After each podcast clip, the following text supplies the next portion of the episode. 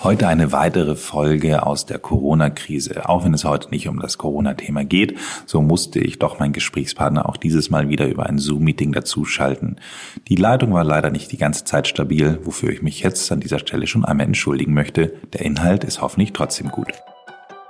Das ist Primärmarketing. Die beiden einzigen Dinge, wo du eine Männer- und eine Frauenpflege eigentlich unterscheidest, ist die Verpackung, weil natürlich Männer lieber was dunkelblaues wollen und Kiels Face Fuel, Fuel klingt männlich, blaue Packung, während eine eine weibliche Pflege natürlich häufig eher mit Gold und Silber arbeitet und der Geruch.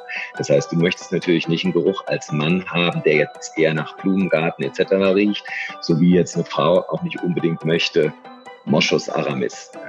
Das heißt, es ist Marketing und Geruch, weil es ist gar nicht so ein Riesenunterschied zwischen Männer- und Frauenhaut, sondern eher wieder hauttypspezifisch.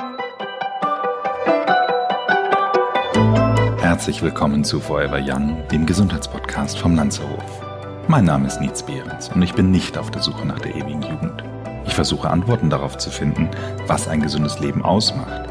Ich möchte wissen, was man dafür tun kann, möglichst lange fit zu bleiben aus diesem Grund treffe ich jede Woche einen Gesundheitsexperten, der mir meine Fragen beantwortet. Und wer weiß, vielleicht kann man am Ende durch dieses Wissen doch ein längeres Leben führen. Herzlich willkommen. Ich freue mich sehr, heute einen Gast zugeschaltet zu haben, den ich schon seit, äh, ich glaube, fast zehn Jahren kenne. Ich spreche heute mit äh, Dr. Tim Gohlücke. Hallo Tim. Hallo Nils. Tim, wir haben uns, äh, ich glaube, bei einem äh, ja, eher privaten Dinner vor circa zehn Jahren mal in München kennengelernt. Damals hattest du ähm, noch so einen lustigen Titel, ähm, der äh, zumindest wurde mir, wurdest du mir so vorgestellt als Dr. InStyle. Ähm, ich ja, weiß gar nicht, ob du das noch so gerne hörst, aber äh, wie, wie bist du denn zu dem. Titel eigentlich gekommen? Du, das war damals eine Kolumne monatlich in der InStyle, wo wir dermatologische Themen behandelt haben. Also zum Teil konnten die Leserinnen oder Leser vielleicht äh, auch Fragen stellen und wir haben die beantwortet. Und da die Kolumne hieß eben Dr. InStyle. Das war, glaube ich, eineinhalb Jahre und das war super damals, weil ich die Praxis gerade aufgemacht hatte und das natürlich eine Riesenchance war. Mhm, genau, Der dazu Name kommen wir ist aber bei manchen heute geblieben.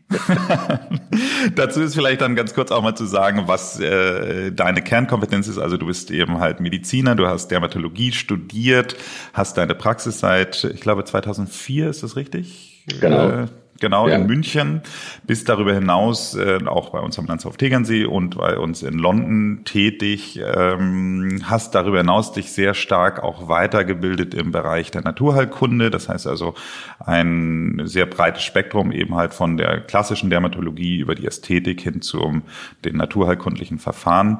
Und äh, bist dadurch eben halt zum einen schon international tätig, bist aber glaube ich dann richtig weltweit bekannt geworden, nochmal zusätzlich durch deine Kosmetikmarke Royal Fern, die ja äh, sehr stark auf das Thema naturheilkundliche ähm, Ingredients setzt.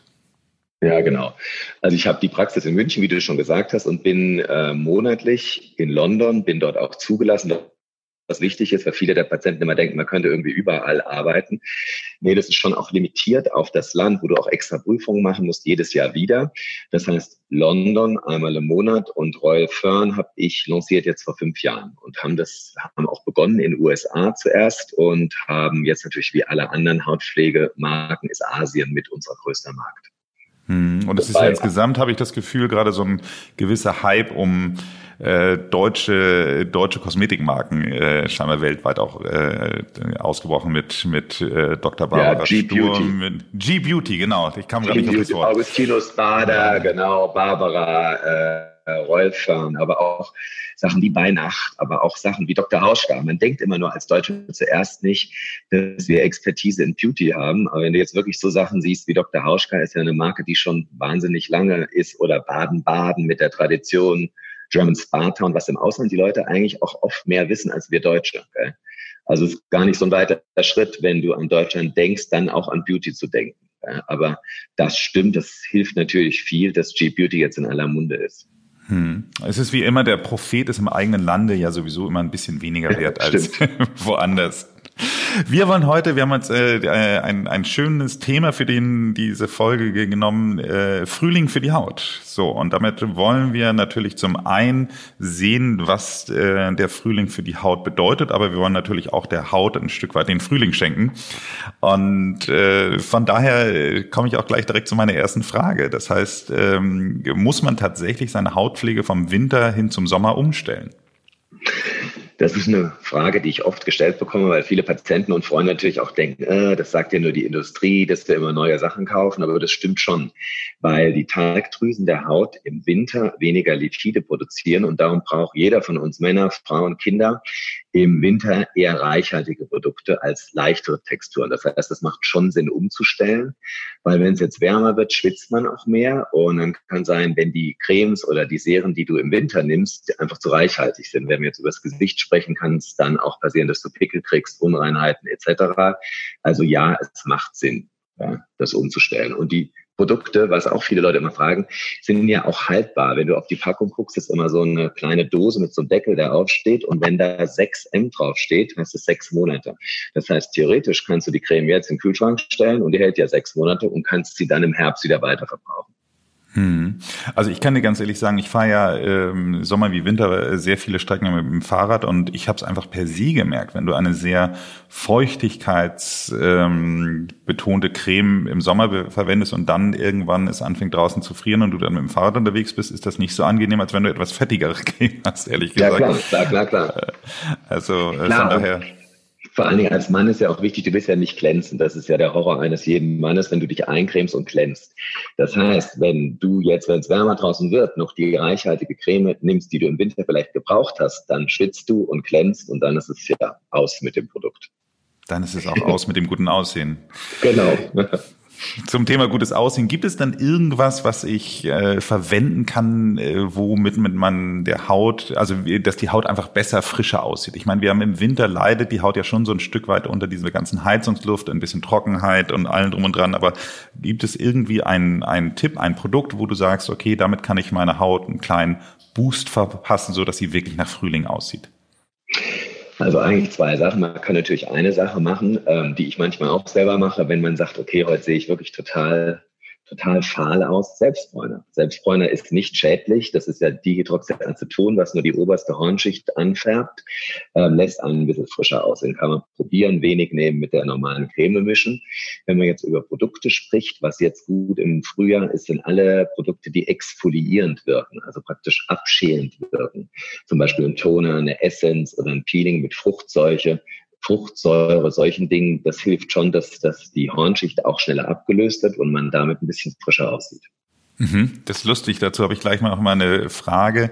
Ich persönlich bin ja immer ein Fan von diesen eher mechanischen Peelings, weil es vielleicht auch so ein Männerthema irgendwie was abschmirgeln, das bringt ja was, während ja. ich immer bei diesen Enzym-Peelings immer das Gefühl habe, das, das, da passiert nichts. Da passiert nichts, genau. Ja. Ähm, gibt es für und wider oder sollte man das eine lassen und das andere machen oder, oder gibt es da eine Wertung? Du, das ist auch eine gute Frage. Erstmal hängt natürlich vom Hauttyp ab. Auch oft die Frage, Mann, Frau, ist, ist eigentlich eher der Hauttyp. Wenn du zum Beispiel dazu neigst, dass du Kuparose hast, also geplatzte Äderchen, Rötungen, Nase, Wange, ist nicht gut, wenn du jetzt immer wieder drüber peelst mechanisch, weil du dann die Durchblutung förderst und eigentlich das Ganze über die Zeit viel schlimmer machst. Das heißt, es hängt immer ein bisschen vom Hauttyp ab. Eine andere Sache, die man bei mechanischen Peelings noch beachten sollte, ist, dass du keine Peelings nehmen solltest mit so Mikropartikeln, Plastikkügelchen, weil die sind natürlich nicht sustainable. Weißt die bleiben über sehr lange Zeit im Kreislauf. Das sollte man eigentlich nicht mehr machen. Mhm. Muss ich mal drauf schauen, was ich da verwende. Gibt es denn sonst darüber hinaus auch bei der Wahl der Hautpflegeprodukte auf Sachen, die man, die man äh, besonders achten sollte? Also was sind so die typischen No-Gos? Ich habe ähm, ich habe schon viele Diskussionen mit mit verschiedenen Vertretern mal gehabt über das ganze Parabene-Thema. Äh, ja. weil, ähm, einige sagen, ja, es geht gar nicht. Andere sagen, naja, es gibt schon Gründe dafür, warum es immer noch welche verwenden. Ähm, ja. Was sind so deine persönlichen No-Gos, die du deinen Patienten, Kunden empfiehlst?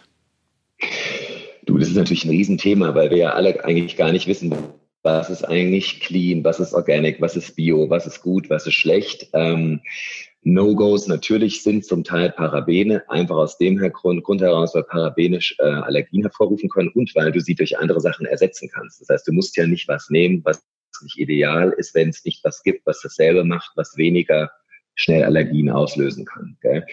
Dann gibt es natürlich Dinge, die in der modernen Hautpflege eigentlich auch nicht unbedingt notwendig sind, neben Paraben, ähm, wie zum Beispiel Mineralöle, dann gibt es eine Richtung natürlich vegan. Bei unserer Hautpflege, wir sind vegan bis auf die Augenpflege, die Bienenwachs enthält. Ist die Frage wieder, wie weit geht vegan, wie nicht. Aber wenn du richtig vegan bist, willst du auch kein Bienenwachsprodukt haben.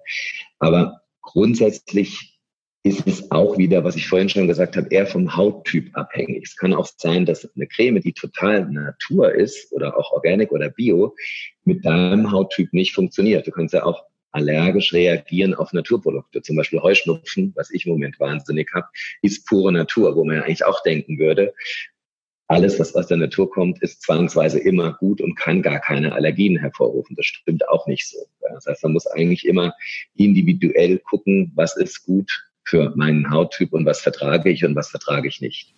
Kann ich denn selbst erkennen, was ich für ein Hauttyp bin?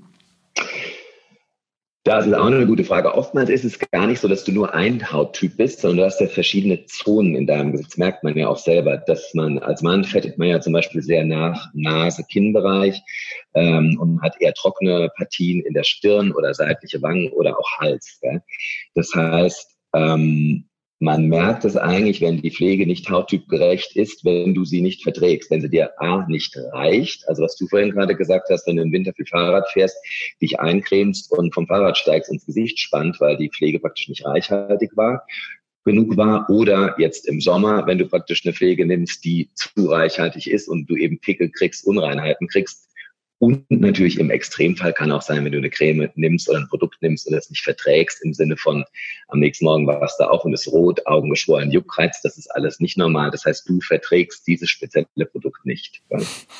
Wobei ich festgestellt habe, dass ich, ich ähm, habe ja mir die Ehre, einmal im Jahr beim GQ Care Award in der Jury zu sitzen und dann kriege ich ja mal eine große Umzugskiste voll mit Produkten und ähm, da stelle ich immer wieder fest, dass ich manchmal Produkte am ersten Tag nicht so gut, also gerade auch dadurch, dass man so viel wechselt, ähm, ja. am ersten Tag nicht so gut vertrage. Also gut, nicht so gut vertrage, ich kriege jetzt keinen Ausschlag oder sowas davon. Ich merke das ehrlich gesagt immer am Telefon, wenn ich anfangen muss, äh, mein Telefon nach den Telefonaten immer erstmal abzuwischen, weil da irgendwie so ein Fettfilm drauf ist, dann merke ich, dass die Creme nicht so das gut ist. Das war zu reichhaltig. Aber das äh, stellt sich manchmal ein mit der Zeit. Ähm, also kann man da, äh, meine Frage ist dann zweigeteilt. Also A, ist das so, dass die Haut sich darauf einstellt mit der Zeit? Und B, sollte man insgesamt darauf achten, dass man seine Hautpflege nicht zu häufig wechselt? Das sind zwei gute Punkte. Oftmals ist ja so, gerade bei männlichen Patienten im Winter jetzt trockene Haut am Körper, juckt, sie kommen und ich sage, sie müssen sich einfach eincremen. Na, das habe ich nie gemusst. Das ist eine Sache, wenn man älter wird, produzieren die Teigdrüsen der Haut weniger Eigenfette. Das heißt, je älter du wirst, desto mehr musst du dich eincremen. Dann kommt immer die Sache, ja, aber meine Haut, wenn ich jetzt beginne, mich einzucremen, dann gewöhnt sich ja die Haut daran. Das ist wirklich Quatsch, weil die Haut denkt ja nicht. Die denkt ja nicht, jetzt cremt der Nils mich ein, dann produziere ich weniger, dass er mich immer eincremt. Also, das ist ein Punkt. Und die zweite Sache, jetzt wieder aufs Gesicht zurückzukommen, Überpflege, also zu viel Produkte wechseln etc. Das ist auch nicht richtig. Da gibt's auch manchmal eine Art Ausschlag, was aber eher Frauen als Männer haben, ums Kinn herum. Das nennt sich periorale Dermatitis. Das bekommst du praktisch, wenn du ständig was Neues probierst. Also ein Peeling und ein Reinigungsgel und die Creme und das. Du sprichst immer von den Unterschieden zwischen Männern und Frauen. Ist es denn tatsächlich so, dass man eine Männer-Hautcremepflege braucht und eine, ähm, also dass Männer auch die Damenprodukte nicht benutzen sollten oder ist das Marketing? Das ist primär Marketing. Die beiden einzigen Dinge, wo du eine Männer- und eine Frauenpflege eigentlich unterscheidest, ist die Verpackung, weil natürlich Männer lieber was dunkelblaues wollen und Kiels Face Fuel, Fuel klingt männlich, blaue Packung, während eine eine weibliche Pflege natürlich häufig eher mit Gold und Silber arbeitet und der Geruch. Das heißt, du möchtest natürlich nicht einen Geruch als Mann haben, der jetzt eher nach Blumengarten etc. riecht, so wie jetzt eine Frau auch nicht unbedingt möchte, Moschus aramis. Das heißt, es ist Marketing und Geruch, weil es ist gar nicht so ein Riesenunterschied zwischen Männer- und Frauenhaut, sondern eher wieder hauttypspezifisch. Es gibt Männer, die haben sehr empfindliche Haut, eher eine dünne Haut. Es gibt Frauen, aber die haben eine eher dickere Haut, eine sehr stark nachfettende Haut, eine grobporige Haut.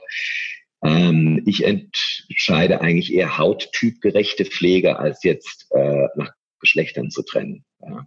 Und wenn man jetzt von Royal Fern spricht, Royal Fern ist gender neutral, wie man so schön sagt.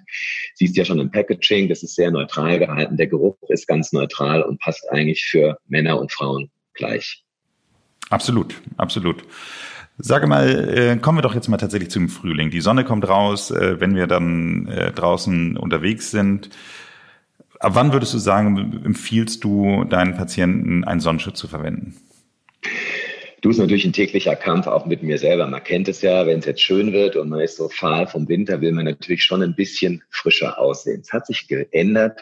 Ich glaube, wir beide wissen noch, so vor 15 Jahren war das schon noch so, dass wir alle bräuner waren und dass das irgendwie das Schönheitsideal noch mehr war. Braun, gesund, schön.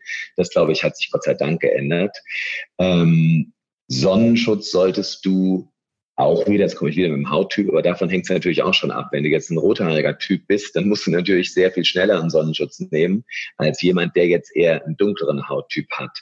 Grundsätzlich empfehle ich immer Patienten einen Sonnenschutz zu nehmen, wenn du länger draußen bist. Also ich zum Beispiel, wenn ich morgens um neun in die Praxis gehe, fünf Minuten laufe, abends um halb acht rausgehe, habe keinen täglichen Sonnenschutz in meiner, in meinem, in meinen Produkten, die ich nehme drin.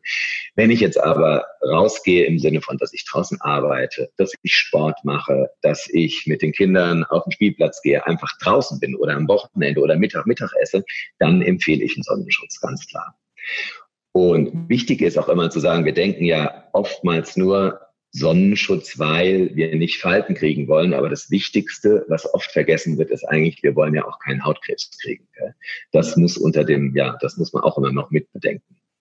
Hm. Ich hatte mal so ein, so ein Visia-Scan, heißt es, glaube ich, gemacht, wo ja. Ähm, wo ja die Haut mit so Spezialkameras aufgenommen wird. Und da war ich schon sehr geschockt, was ich schon alles für Sonnenflecken, die man mit dem bloßen Auge nicht sehen kann, in meinem ja, Gesicht genau, habe. Das, das hat mich das hat mich sehr überzeugt, äh, verstärkten Sonnenschutz zu nehmen. Nichtsdestotrotz, ähm, das, was ich noch nicht benutze, ist, dass ich eben halt so Tagescremes verwende, die schon automatisch einen, einen Sonnenschutzfaktor oder einen Lichtschutzfaktor mit drin haben. Ist das etwas, was du grundsätzlich empfehlen würdest? Ja, das, das empfehle ich und mache es ehrlich gesagt auch selber so, weil ein Sonnenschutz ist notwendig, wenn du viel draußen bist. Also wenn du beruflich draußen bist, wenn du Sport machst, wenn du als Frau oder Mann mit den Kindern am Spielplatz bist, also draußen bist. Für einen täglichen Job im Büro denke ich, dass es auf lange Frist vielleicht nicht so gut sein kann für die Haut, wenn du über 30 Jahre jeden Tag einen chemischen Licht Lichtzuschalter 15 aufträgst, obwohl du ja gar nicht draußen bist.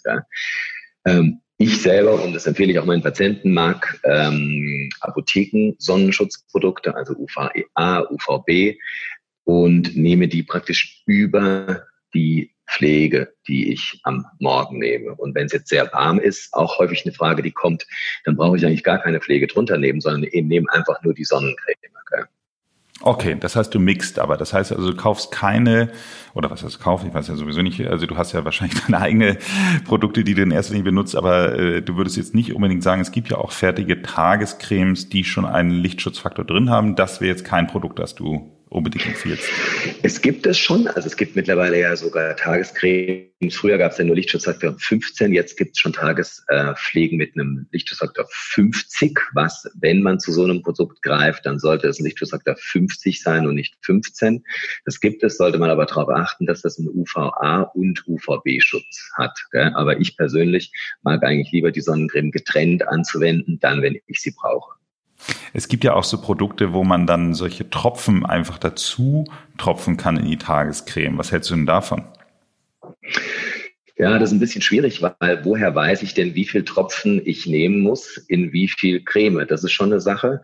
Und ähm, wichtig ist auch eben zu gucken, habe ich dann den Faktor wirklich im gesamten Gesicht und Hals, wo ich die Creme nehme, oder habe ich einfach zu wenig Tropfen für die Crememenge genommen, die ich gerade benutze? Hm. Grundsätzlich, was würdest du sagen, was, also du sagtest schon bei der Auswahl der Sonnencreme, dass man UVA und UVB haben sollte. Es gibt ja aber auch immer die Diskussion zwischen dem mechanischen oder physischen Sonnenschutz und den chemischen. Also es gibt ja ganz, ganz ja. viele Leute, die immer sagen, auf gar keinen Fall den chemischen nehmen. Äh, meine Erfahrung mit den mechanischen, gerade als Mann, wenn du da äh, nicht gut rasiert bist, dann klebt schon relativ viel weißes Zeug im, im Ja, das Bad. weißelt dann so, genau, siehst du aus wie eine Kalkleiche. Total. Total. Ja, das ist ein Riesenthema. Also physikalischer und chemischer. Der physikalische ist, sind Partikel, die praktisch die Sonne nur wie ein Spiegel reflektieren und der dringt nicht in die Haut ein und der weißelt. Das heißt, man hat da wie so einen weißen Film und als Mann stimmt schon, wenn du in die Bartstoppel das reinschmierst, sieht man es noch mehr. Der chemische, der wandelt die UV-Strahlen um in Wärme, dringt aber in die Haut ein. Das heißt, ähm, moderne Sonnenschutzprodukte sind häufig eine Kombination aus einem physikalischen und einem chemischen Sonnenschutzfilter. Wo ist jetzt der Vor- und Nachteil von beiden? Also Kindern, denen sollte man eigentlich nur einen physikalischen Lichtschutzfaktor auftragen, weil der eben nicht in die Haut eindringt und somit ein geringeres Risiko hat, Unverträglichkeiten hervorzurufen. Aber wenn man erwachsen ist und den im Gesicht nimmt, weißelt er halt und dann nimmt man eigentlich erfahrungsgemäß nicht her, weil man nicht gut aussieht. Ähm, ein chemischer Sonnenschutz hat den Vorteil, dass er eben unsichtbar ist, dass er praktisch eindringt in die Haut und man gar nicht sieht, also gar nicht weiß ist, aber natürlich in die Haut eindringt und somit zu eher zu Unverträglichkeiten oder Allergien führen kann. Das heißt, moderne Apothekenprodukte sind häufig Mischungen aus beiden. Ja. Und was ich auch gut finde, gibt es ein Produkt, was ich sehr schätze aus Spanien. Die haben sogenannte Safe Eye Technology. Das heißt, du kannst den Sonnenschutz auch um die Augen mit einschmieren, weil wir beide wissen ja gerade, wenn du Sport machst und hast eine Sonnencreme, du schwitzt und die kommt in die Augen, ist der Tag vermiest. Total. Ähm, das ist gerade beim Laufen nicht gut. Das heißt, das ist auch gut, dass es da wirklich moderne Sonnenschutzprodukte mittlerweile gibt, die du eben um die Augen rum einschmieren kannst. Die brennen nicht, wenn sie in die Augen kommen, gar nicht. Er hat den Vorteil, wie gesagt, brennt nicht Sport, als auch, dass du die empfindliche Augenpartie mitschützt, was man ja sonst nicht macht. Gell? Ich finde, das äh, Thema wird ja dann noch mal ein bisschen komplizierter, wenn man sich dann auch noch anschaut, äh, solche Faktoren wie, ist das an Tieren getestet, also dieses Cruelty-Free, oder ist es eben halt auch etwas, was äh, die Riffe dann zerstört, wenn man dann irgendwie frisch eingecremt dann ins Meer baden geht. Ähm, gibt es da auch noch Sachen, wo du sagst, okay, achte drauf, dass das gewisse, gewisse, ich sag mal, gewisse Sachen nicht drin sein sollten? Ja, das ist ein Riesenthema, gerade mit, mit nicht an Tieren getestet. Gell? Natürlich sind ähm, die meisten Produkte nicht an Tieren getestet, aber man muss natürlich, wenn man jetzt tiefer in das Thema einsteigt, auch gucken, wo sind denn die einzelnen Inhaltsstoffe her in der ganzen Kette. Das heißt, wenn man da anfängt, ist es häufig gar nicht mehr so ganz klar zu definieren, ist dieses Produkt, das Produkt, das Fertige, ist nicht am Tier getestet, aber ist vielleicht eins der Stufen davor am Tier getestet. Das ist aber immer rückläufiger jetzt, weil natürlich zu Recht die Leute da immer mehr drauf achten und die Industrie da Gott sei Dank auch reagiert. Ähm, Korallensterben habe ich gerade gestern auch Great Barrier Reef. Gell? 50 Prozent sind schon sind schon Korallengleiche dort. Das ist ein Mischgeschehen aus ganz vielen Faktoren. Da würde ich mich jetzt ehrlich gesagt ein bisschen zu weit aus dem Fenster lehnen, wenn ich da jetzt sage, okay, dieser dieses Sonnenschutz ist schlechter für die Korallen als der andere. Gell? Hm. Sag mal, äh, du hast mir ja auch mal so Produkte geschickt, äh, ich glaube, die waren allerdings für die Haare, aber das waren eben halt grundsätzliche Supplements. Ähm, spielt das Thema Ernährung, also da komme ich zu meiner Frage, äh, spielt das Thema Ernährung grundsätzlich eben halt eine Rolle für die Haut? Ähm, Ernährung Ernährung, ja, Ernährung für die Gesundheit im Allgemeinen. Ich persönlich denke immer, dass natürlich der Weg von einem Supplement zur Haut weit ist, dass es wichtig ist, dass wir uns gesund ernähren, alle einfach um allgemein im gesunden, äh, im gesunden Zustand zu sein und dann die Haut als größtes Organ natürlich auch gesund ist und auch gesund erscheint. Gell? Wenn man jetzt guckt, was sollte ich denn nicht essen, was ist schlecht für die Haut, das wissenschaftlich am besten untersuchte Gebiet sind eigentlich Akne und Unreinheiten. Wenn man dazu neigt, empfehle ich immer den Patienten wirklich Kuhmilchprodukte zu meiden und auch Zucker, weil man Kuhmilch ist ganz einfach zu erklären. Kuh kriegt Hormone, dass sie mehr Milch produziert. Du isst die Kuhmilchprodukte, Hormon wirkt auf deine Talgdrüsen und führt so zu Pickeln. Also das sind eigentlich die beiden Ernährungsratschläge, die ich gebe, wenn jemand Unreinheiten hat. Ansonsten natürlich gesund Polyphenole, Dinge wie Edamame, äh, Gemüse etc., aber eher aus dem Aspekt heraus, weil es gut für unseren Körper ist und somit natürlich auch für die Haut als größtes Organ. Meine Mutter hat damals, als wir noch Kinder waren, immer vor dem Sommerurlaub angefangen, Unmengen an Karottensaft zu trinken, weil sie, meinte, weil sie meinte, dass das eben halt die Haut gut vorbereitet vor den Sommerurlaub. Was ist denn daran dran? Du, wir haben ja früher, ich habe das auch, auch mal eine Zeit lang gemacht, Beta-Caroten-Tabletten. Das ist ja der Inhaltsstoff in den Karotten, weil der praktisch ähm, die Haut ja vorfärbt. Wichtig ist, dass diese ganzen Dinge wie auch Selbstbräuner, was ich vorhin schon kurz gesagt habe, natürlich keinen Sonnenschutz darstellen, nur weil man bräuner aussieht, ist man nicht geschützt. Großer Irrtum. Gell? Und Beta-Carotin-Einnahme ist mal wieder ein bisschen äh, zurückgerudert in den letzten Jahren, weil es Studien gab bei Leuten, die geraucht haben und Beta-Carotin-Tabletten eingenommen haben, wo dann eine höhere Inzidenz an Lungenerkrankungen nachgewiesen wurde. Das heißt, da ist man wieder sehr viel konservativer, als man das vor fünf, sechs Jahren noch war. Aber eine Karotte zu essen oder auch Tomaten sind auch gut. Die enthalten Lykopene, die auch vor der Sonne schützen, ist gut. Klar, aber es setzt natürlich nicht einen Sonnenschutz. Okay. Sag mal, dann gibt es immer mehr Hautprodukte, die mich auch vor dem schlimmen UV-Licht der Computer und Smartphones und Tablets äh, schützen. Was ist denn daran dran? Du, ist natürlich jetzt gerade ein Thema, wo wir alle Homeoffice sind und eigentlich den ganzen Tag am Bildschirm sind. Ähm, das Blue Light Protection. Blue Light im Wesentlichen aktiviert freie Radikale. Freie Radikale können langfristig gesehen zu einem Kollagenabbau führen und somit zu, ja, zur Schädigung der Haut führen. Wie neutralisiere ich die? Durch Antioxidantien. Antioxidantien kennen wir alle. Das ist Vitamin C, sind verschiedene andere Vitamine, Coenzym, Farnextrakte, also verschiedenste Inhaltsstoffe, die alle eines machen, die neutralisieren die freien Radikalen, die eben unter anderem durch Blue Light oder Strahlung vom Computerbildschirm hervorgerufen werden. Das heißt, wenn man sehr viel vorm Zoom-Call sitzt oder vorm Bildschirm, sollte man darauf achten, dass man in die tägliche Pflegeroutine Antioxidantien mit einbaut. Okay, verstehe. Gut, ich glaube, wir sind ganz gut durch den Frühling der Haut gegangen. Für mich ist so meine, meine Frage, äh, wenn du tatsächlich sagen würdest, auf welche Pflege würdest du in der jetzigen Zeit auf gar keinen Fall verzichten? Gerade wir Männer sind ja nicht gerade so die cremefreudigsten äh, Personen, wir beide vielleicht ausgeschlossen. Aber wo du sagen würdest, Mensch, also auf den Teil das würdest du auf jeden Fall sagen, das würdest du raten. Was gibt's da so sagen, wenn du jetzt so nur eine einzige Sache sagen würdest, die die auf jeden Fall machen? Was wäre das? Das ist eigentlich Gesicht waschen. Vergisst man oft, weil man irgendwie denkt, das ist ja nicht so wichtig. Das ist wirklich wichtig, jeden Abend Gesicht waschen, um praktisch den ganzen Staub, Dreck etc. vom Tag vom Gesicht runterzuwaschen und somit das Gesicht optimal vorzubereiten, abends, wenn du dann eine Creme noch aufträgst. Und wenn du abends zu faul bist, es zu waschen, dann morgens unter der Dusche einfach ein gutes Reinigungsprodukt zu nehmen, dass deine Haut einmal am Tag gut gereinigt wird. Und das mache ich auch akribisch schon seit Jahren. Und siehst ja blendend aus dabei. Vielen Dank, lieber Tim. Das ähm, war ein schönes Gespräch. Danke es tut dir. mir leid, dass die Verbindung leider so ein bisschen instabil war. Es ist leider jetzt so die Zeit. Äh, ich hätte es äh, auch mit dir lieber persönlich gemacht, aber das machen wir dann, wenn es vielleicht in den, in den Herbst und Winter der Haut geht. Ähm, oder wir genau, nochmal ein anderes Thema Herbstgefühle, oder? also Tim, alles Gute und vielen Dank für das Gespräch. Sehr gerne. Bis bald, Lies. Ciao. Sag mal, wie ist es denn bei dir persönlich? Ich meine, äh, wenn man so Leute äh, trifft immer in der Freizeit, äh, kannst du eigentlich auch den Leuten nicht auf die Haut schauen? Das mache ich schon aus Selbstschutz, sonst würde ich aus dem Schauen gar nicht mehr rauskommen. Aber das Denken immer, wenn du Leute triffst und du sagst nach drei Minuten, fragt ja jeder, ja, was machen Sie beruflich? Dann sage ich, ich bin Dermatologe.